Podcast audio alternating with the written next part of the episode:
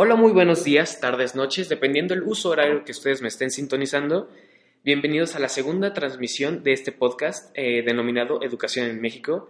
Eh, yo soy Isaac Anaya y seguimos con nuestro invitado especial.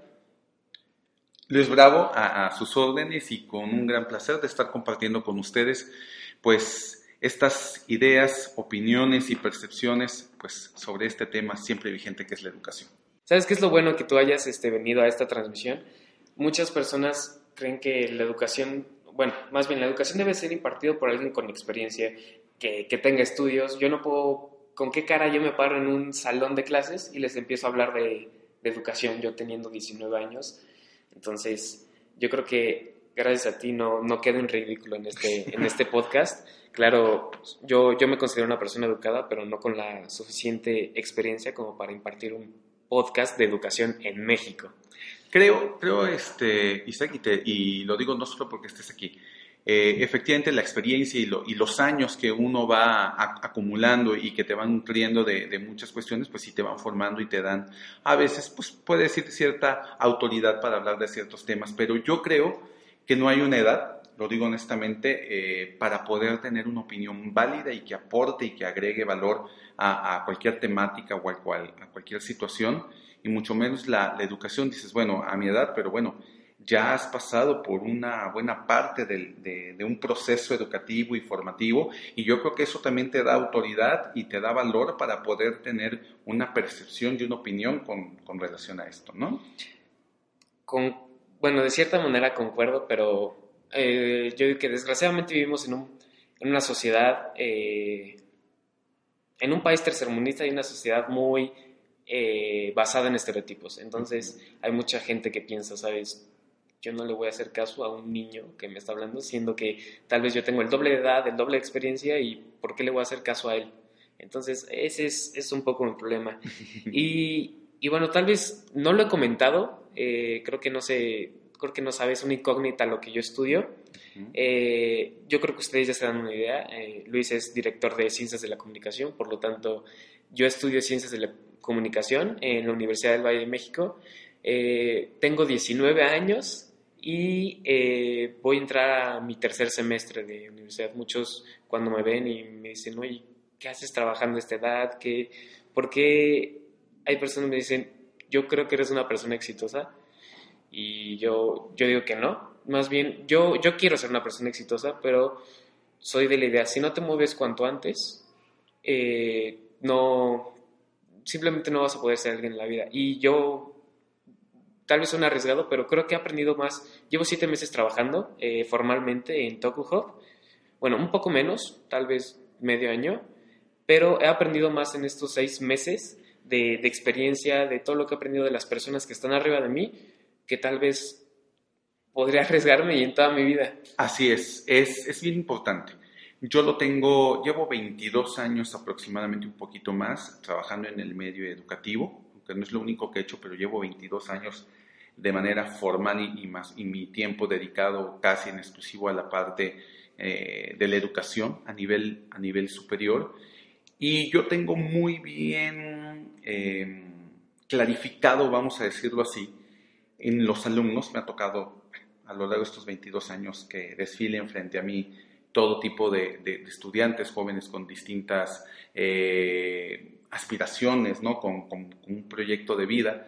Y efectivamente siempre aquel estudiante que va combinando eh, la parte laboral con la, con la parte educativa, siempre es una persona que se forma a otro nivel, porque tiene la capacidad de conocer la realidad, del mundo real, a lo que se está enfrentando y combinar los elementos teóricos que se dan en cualquier institución eh, educativa. Eh, y yo siempre he dicho que no hay buenas ni malas universidades, yo siempre he dicho que hay también buenos y malos estudiantes y creo que somos un equipo. La universidad, la, la institución educativa es un 50% y el estudiante es el otro 50%. Y juntos podemos lograr cosas muy exitosas. Y yo sí lo tengo. Cuando tengo frente a mí a un estudiante que ya trabaja, y más si lo está haciendo dentro del, del área o de alguna de, las, de los ámbitos laborales que abarca su carrera, es un estudiante mucho más comprometido, más crítico, que te exige más a, a uno como docente y que le exige más a la institución educativa porque efectivamente como ya trae una visión clara de qué es lo que se vive allá afuera, no, no, es alguien a quien tú le puedas engañar ni que se conforme con cualquier tema o con cualquier clase. Y eso es muy bueno, ¿no? Eso es muy bueno y es una persona que empieza a formarse de otra forma y que cuando termina tiene una gran ventaja a nivel competitivo en el mercado laboral contra cualquier otro de sus compañeros pese a que hayan recibido las mismas clases bajo las mismas condiciones, con la misma infraestructura, aquel que nunca se arriesgó o no tuvo la necesidad o la inquietud de empezar a trabajar, le da una formación totalmente distinta y una visión de la vida y unas aspiraciones totalmente distintas. Entonces aquí estamos hablando de dos formas de, aprender. Así es. O sea, yo, yo llamaría una la lineal y otra la opcional. Así es. Eh, la lineal pues es por lo regular eh, cuando eres pequeño. Tal vez incluso hay, yo conozco personas que ya están en la universidad y todavía es como, es que mi papá me obligó a entrar a la universidad, mi papá me obliga a levantarme todos los días. A mí se me hace eso muy absurdo porque ya estás en la universidad, estás estudiando lo que te gusta y, y es tu futuro. Entonces a mí se me hace... Mm, no, es lo mejor. Lo tienes que hacer por ti y no porque te lo, no te lo digan. Yo creo que todos, eh, cuando iniciamos nuestra formación, eh, es, un hecho que lo hacemos porque los padres lo hacemos y es nuestra obligación impulsarlos y que empiecen, empiecen ese camino. Pero sobre todo yo creo que a partir, no lo voy a pedir al nivel de secundaria o de preparatoria, pero ya en la universidad, lo acabas de decir muy bien, estás en la carrera que quiero pensar que seleccionaste, a lo que te quieres dedicar en tu vida, con lo cual eh, tú te vas a realizar profesional y por, de manera automática como persona te tiene que brindar todas las satisfacciones. Entonces, creo que esa tiene que ser la principal motivación, obviamente, para, para estudiar, para prepararte y para involucrarte desde un inicio, si lo puedes hacer, de buscar, de tocar puertas. A lo mejor al inicio ni siquiera te van a pagar, puede ser. En la carrera de comunicación es muy, muy común eso. Yo, eh, tú sabes, yo se los he compartido. Eh, casi desde el segundo, tercer semestre como tú empecé a trabajar, y siempre lo digo, empecé a trabajar, más no a recibir dinero, pero mi trabajo tenía el mismo nivel, creo, de responsabilidad y de compromiso que el que estaba junto de mí y que sí estaba recibiendo un pago quincenal por su trabajo. Y creo que eso te va haciendo distinto también a veces junto a otras personas, ¿no? Aparte yo creo que es una inversión, o sea, claro. tal vez eh, no te están pagando, pero pues te están educando, o sea, te estás recibiendo otro tipo de educación, ya no, no te están enseñando conceptos, no te están enseñando lo que te enseñan en la escuela tradicional sino te están enseñando lo que, lo que puedes enfrentar en el mundo allá afuera. Y con base a esto te hago una pregunta. Nuestro sistema educativo, o sea, nuestra, la educación, que es por lo regular es, vas a cátedras, te imparten conceptos, tal vez prácticas. Tal vez mucha gente lo ha criticado, que no es la mejor manera de aprender. Tal vez un examen, sea, hay estudios que comprueban que tal vez no es la mejor manera de, demostrar. Sí, de demostrar que estás aprendiendo. Tú, Luis, ahorita si te dijeran, tienes el poder de cambiar muchas cosas en la educación, o ya sea adiós exámenes, eh, adiós cátedras en salones de grupales, ¿qué es lo que sería ideal? ¿Qué es lo que tú piensas que es el mayor cambio que le puedes hacer a la educación? Sí, creo que tenemos aquí, a, lo que tú dices, creo que le tenemos que perder el miedo a hacer las cosas de una manera distinta. Somos un país que en muchos aspectos sigue siendo muy tradicionalista y que somos temerosos a veces para hacer las cosas de una manera, para arriesgarnos a hacer las cosas de manera distinta.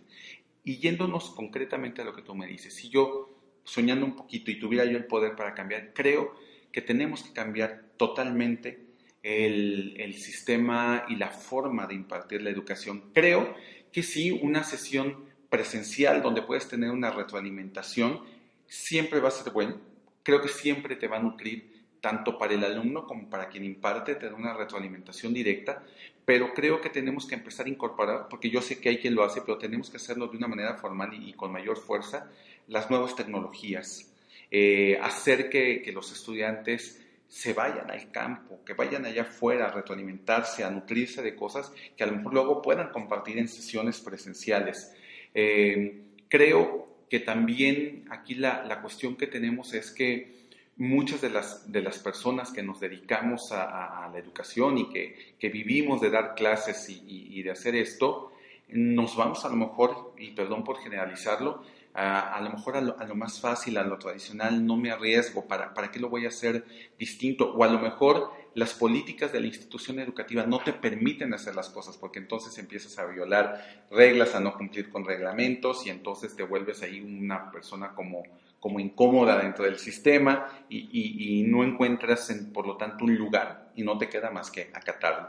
Pero creo que tenemos que incorporar las nuevas tecnologías eh, de, de, manera muchísimo más, más fuerte. Creo que es muchísimo más rico trabajar en grupos eh, más reducidos, desde, y no nada más en la universidad, en todos los niveles, porque permite una atención mucho más personalizada, puede ser mucho más rico y creo que tenemos que romper también con que solamente el profesor tiene la verdad absoluta y solamente de aquí para allá sale la verdad y de allá para acá yo no puedo aprender. Yo creo que es un aprendizaje mutuo el que, el, que tenemos. Eh, para mí siempre cuando el estudiante te, te das cuenta que te pone atención y a lo mejor hasta te corrige. Hay quien se puede ofender y, y, sentir así, pero yo creo que si te están haciendo una observación o te están haciendo una aclaración con todo el respeto toda la educación, eh, lo peor que puedes hacer es enojarte al contrario. Se agradece tener una persona con esas características dentro del, dentro del aula, pero básicamente, si yo, si yo pudiera cambiar, creo que tendríamos que empezar por cambiar, inclusive pues, en el sistema de selección de los docentes, de los maestros, creo que los sindicatos le hacen un gran daño a veces. Ok, están para defender los, los, este, los derechos de, un trabajador de la educación, pero creo que se han convertido también en cotos y en centros de cuestiones políticas y otros intereses, donde la educación a veces acaba en el último plano y en el último lugar de interés y empiezan a ganar otro tipo de intereses.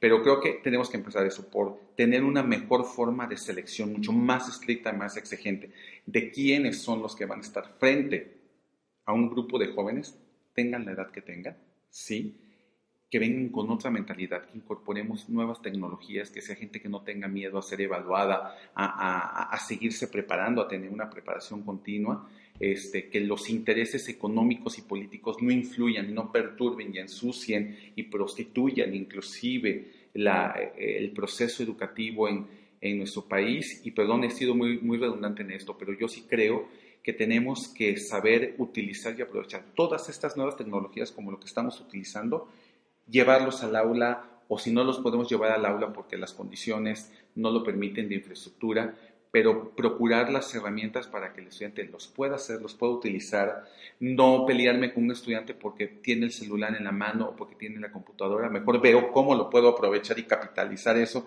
y que contribuya a la clase. Y creo que cuando empecemos a hacer esos, tenemos que empezar a hacer esos cambios, vamos a transformando la calidad y el tipo de educación que tiene nuestro país.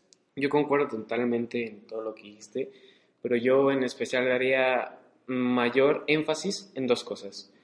La primera, como tú ya lo mencionaste, no por ser el profesor, no por estar enfrente, sabes más que el alumno. Por supuesto que no. O, o tal vez tienes, yo, como, como yo lo digo, experiencia.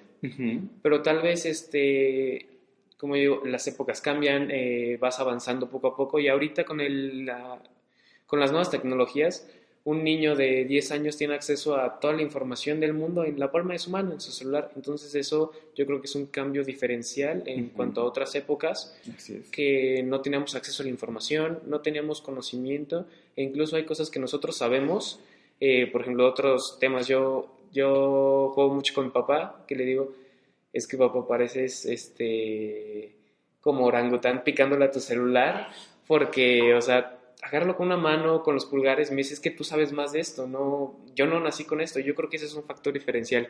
Nosotros nacimos con, con una nueva mentalidad, con un nuevo tipo de pensamiento, en una nueva era, ahora lo que muchos llaman los millennials y ahora la generación Z, son generaciones que tal vez ya no están muy interesadas en, en aprender qué pasó hace dos siglos, qué, cuál fue la historia de, del micrófono. Por ejemplo, yo, yo soy de la idea de no me gusta aprender eh, en, en, el sentido de ¿para qué me enseñan las bases de algo que no me va a servir a veces de nada? Tal vez sí, es cultura, pero imagínate que me están dando una clase de la historia del micrófono. Yo para qué quiero saber cómo funcionaba el primer micrófono, cuáles fueron sus bases, si ahorita nada más voy a poner mi micrófono, lo voy a conectar y voy a empezar a hablar y voy a empezar a trabajar con él. Entonces, ese es, eso se liga muy bien con las nuevas tecnologías y que es otra era, que no por estar enfrente sabes más que el que estás este, impartiendo en la cátedra. Tenemos que dar, ahorita que lo dices, como dices, es importante a nivel, a lo mejor, de, conocimiento de un contexto de cultura más historia de especialidad. Pero creo que tenemos, aquí lo importante es enseñarles o ayudarnos entre todo. ¿Cómo puedo utilizar este tipo de herramientas para enriquecer mi trabajo? Y, si estamos en educación, ¿cómo puedo mejorar la calidad de la educación? ¿Cómo puedo hacer más efectivo el aprendizaje de, mis estudiantes en, en, el área que sean, en su disciplina, en su, en su expertise? aplicando todas estas tecnologías, porque estas tecnologías, aunque los que estamos, digamos, especializados en, cuestión o en materia de medios de comunicación, a lo mejor los explotamos mal, pero, pero esto no está al margen de, otras áreas este, que también lo pueden aprovechar y que pueden nutrir muchísimo, muchísimo, y que efectivamente creo que aquí lo que tenemos que estar abiertos y no permitir que, existan estos, estas, estos vacíos de comunicación en las brechas generacionales, cuando recibes a un grupo de, estudiantes ávidos de conocimiento, de implementar cosas, de hacer cosas distintas, de arriesgarse, pero llegan a un aula con un docente que por edad, como, como me compartes, dice tu papá, ya ustedes de manera natural se familiarizan con todo este tipo de herramientas, creo que nuestra obligación es ponernos a ese nivel para hablar el mismo idioma y poder construir cosas, porque si no, empezamos a rechazar, a prohibir, y creo que en lugar de favorecer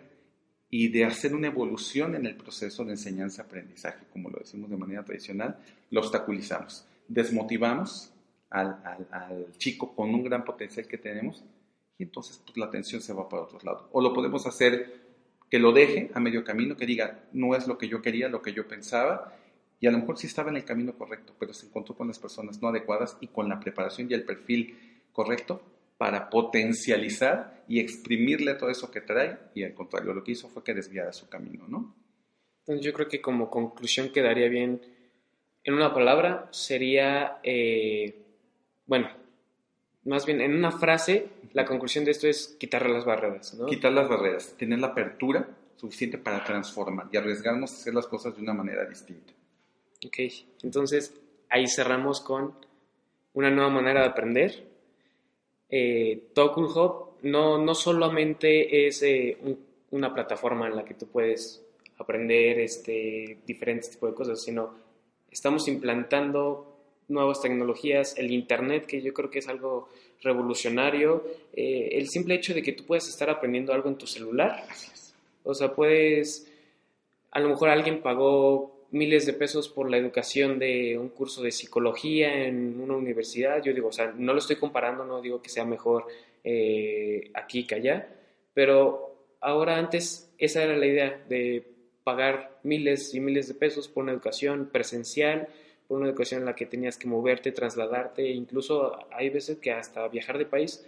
Ahora yo lo puedo hacer en la comodidad de mi casa, en, en mi palma, en mi computadora y digo, tal vez no sea la misma calidad, tal vez sea mejor, tal vez no, pero es un paso adelante en la educación, es un, yo digo que es, un, es algo revolucionario, entonces es, yo creo que me quedo con esa, con esa idea, que la nueva tecnología está implantando cosas que antes parecían imposibles y todo lo está acercando, todo lo está abriendo a nuevos panoramas para que, bueno, al final nos beneficie a, todos y cada uno de nosotros. Así es, así es, hay que, hay que romper este tipo de, de paradigmas. Ahorita tocabas la educación en línea o la educación a distancia o virtual.